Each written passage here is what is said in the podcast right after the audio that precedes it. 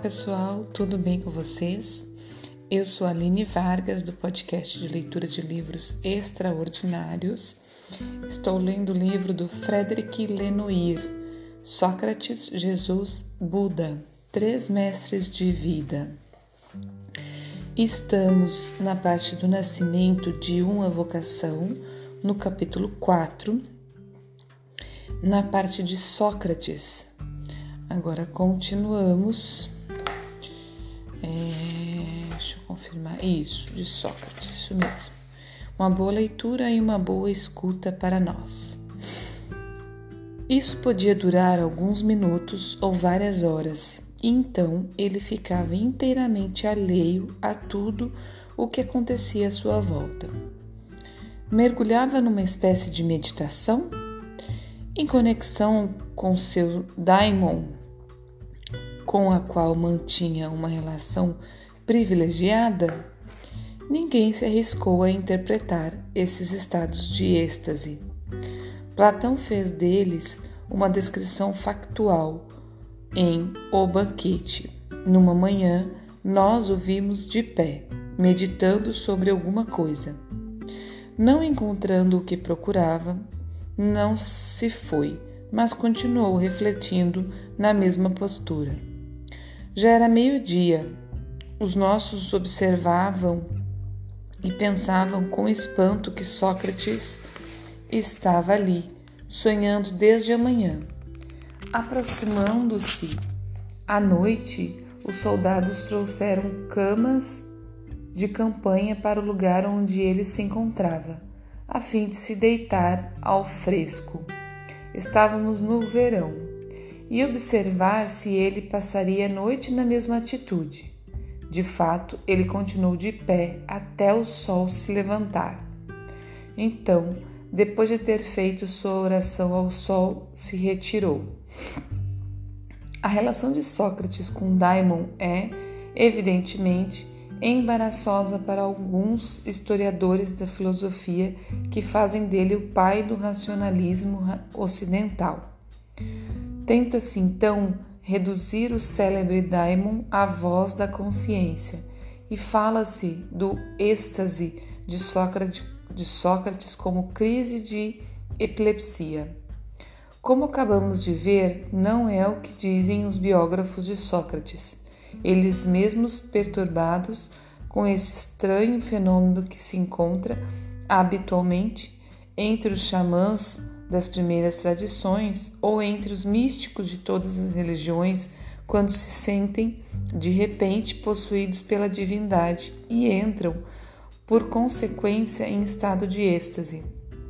De qualquer modo, quer creiamos ou não nos espíritos e nas forças sobrenaturais, é evidente que Sócrates apresentou-se e foi percebido por seus discípulos simultaneamente como um filósofo que se apoia na razão e como um místico que se sente conectado a uma força superior. Então, terminamos, pessoal, esse nascimento de uma vocação. E o que que fala aqui, né?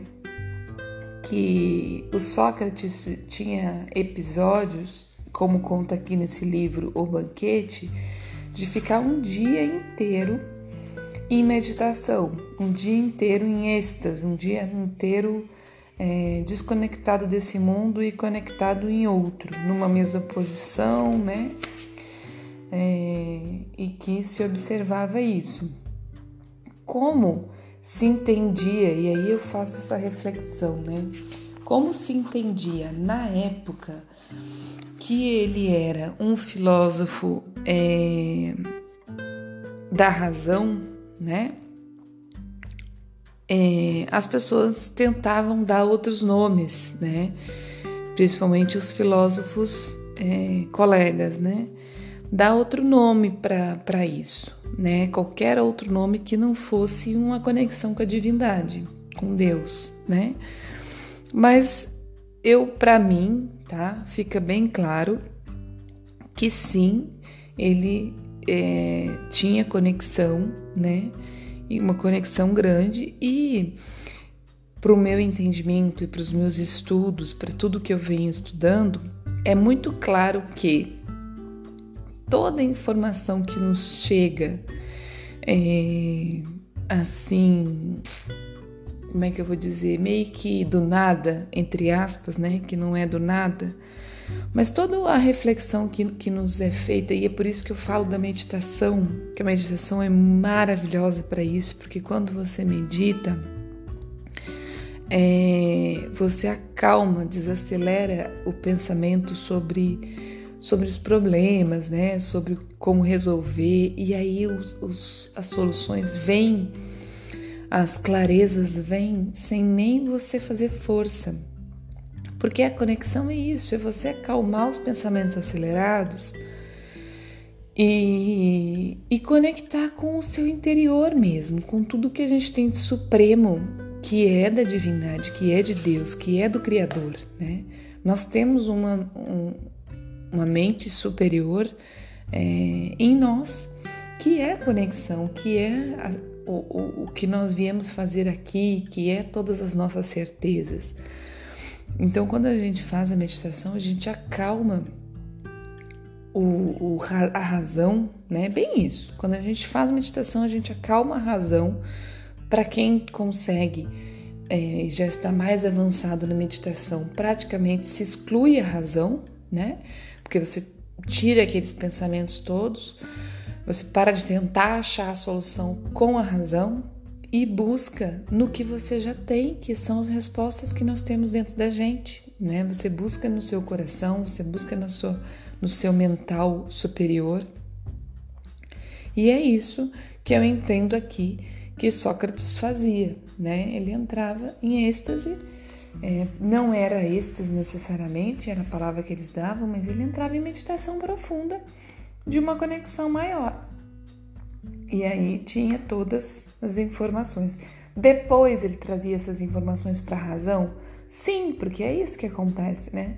A gente medita, na hora vem algumas coisas, nem sempre vem na hora da meditação, e depois as coisas vão chegando assim, vão chegando informações, vão chegando sugestões na cabeça da gente com clareza, sabe? E aí você vai usando a razão para colocar isso da melhor forma, né? Então era isso que ele fazia, né? Aqui para mim está muito claro e diante de tudo que eu estudo, né, e de tudo que eu tenho entendido, para mim está muito claro isso, tá? Então vamos lá, gente. Capítulo 5: Personalidade. Aparência física. O Buda, Sócrates e Jesus são facilmente identificáveis. De fato, uma convenção figurativa se impôs para representá-los, de modo que todos podem reconhecê-los facilmente, nesta ou naquela representação. No que diz respeito a Buda e a Jesus, considerando-se os elementos históricos de que dispomos, é evidente que não são seus traços reais que foram e ainda são representados, mas traços idealizados, projeções de um arquétipo de mestre forjado no espírito dos que reivindicaram para si seus ensinamentos. Os traços de cada um deles variam, aliás, de acordo com as culturas e as épocas.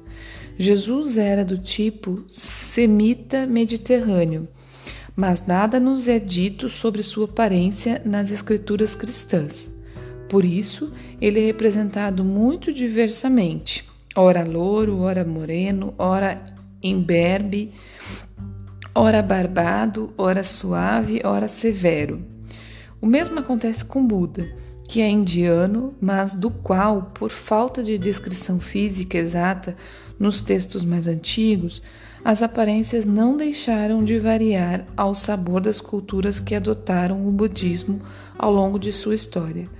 Assim é que existem Budas com traços indianos, chineses, japoneses, gregos, arte de Gandhara, birmaneses, etc. Ele nunca é representado como um asceca magro bem como só aparece vestido em certo número de figuras tradicionais. Na verdade, apenas Sócrates foi perfeitamente descrito por seus discípulos e que eles retiram, re, re, desculpa, retiveram de modo unânime é bastante singular. Ele era feio, terrivelmente feio.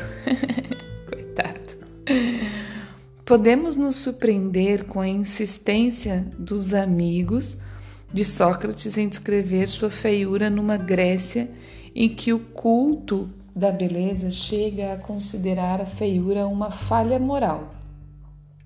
Alguns fisionomistas, seus contemporâneos, se debruçarão sobre seu caso para descobrir nele os sinais da imperfeição, intemperança e do vício. No século I a.C., Cícero lembra as grandes linhas desse verdadeiro processo por delito de fáceis acontecido no tempo de Sócrates. Não sabemos o julgamento que um dia fez sobre Sócrates o fisionomista Zopiro, que afirmava conhecer o temperamento e o caráter dos homens simplesmente pelo exame do corpo, dos olhos, do rosto, da fronte. Ele declarou que Sócrates era tolo e simplório, porque não tinha uma garganta côncava, porque todos os seus órgãos eram fechados e tampados. Acrescentou até que Sócrates era dado às mulheres, o que, dizem, fez Alcebiades rir às gargalhadas. Cada traço de Sócrates é grandemente detalhado nos escritos que lhe são dedicados. Lemos que o nariz é largo, achatado. Sem querer te ofender, longe de ser belo, ele se parece contigo, com o nariz arrebitado como o teu, e os olhos assaltados, exceto, contudo, que nele tudo é menos marcado que em ti, diz-lhe Teodoro no Teeteto de Platão. Então, essa descrição, né, é, é de um livro, tá, pessoal? Do Teodoro, o Teeteto. Ao descrever o jovem ateniense que se distinguiu entre todos os outros, isso, ao descrever o jovem ateniense, que ele distinguiu entre todos os outros. É... Eu vou parar por aqui, pessoal, de novo, agora que eu tô vendo que já, já são, já passou 13 minutos de leitura e aqui terminou uma frase, então vai dar certinho, porque senão eu começo de novo e ela é mais longa agora, tá? É, então é isso, nós começamos a personalidade, o capítulo 5, a aparência física, e começamos por Sócrates, certo? É, se alguém não estiver entendendo, pessoal, tiver com dificuldade, por favor, me manda mensagem é, no, no, no, Instagram, né? Sparcolua, arroba Sparco Lua. Esse Lua é L-H-U-A. Eu deixo sempre aqui na descrição do episódio. Por quê? Nós estamos contando uma história antiga, né? Três histórias antigas. Então pode ficar um pouco confuso, pode ficar às vezes desmotivador. Eu tô adorando, né? Existe, teve um período aí no começo que eu fiquei um pouco desmotivada, mas eu estava com a minha energia é, desorganizada naqueles dias, inclusive comentei aqui para quem está acompanhando. Mas eu estou muito bem agora, graças a Deus, e estou gostando muito, porque eu inclusive gosto de história antiga, né? Talvez algumas pessoas realmente não vão gostar, mas se você tem vontade de continuar, porque o que, que ele está fazendo, né? O autor está detalhando os, os três, né? Contando tudo, como é que conhecemos ele, é, como é que foi dado o, o essa parte que, que ele falou, né? Do a, a, vocação, né? Como é que se, se deu a vocação deles Agora, a personalidade, né? Como que eles eram, corpo físico e vai contando cada parte dele. Depois ele vai vir, né, nessa questão de juntar o, o, os três, né? Mas assim, como eu disse, tem muito ainda pra gente saber desse livro. É, não desanime e se você tá com dúvida, é, ou você escuta de novo o episódio mais de uma vez para você conseguir entender, ou me manda mensagem lá no Instagram para eu tentar te ajudar, tá bom? Pessoal, muito obrigada por hoje é isso. Um grande abraço, bom dia, boa tarde, boa noite, até amanhã.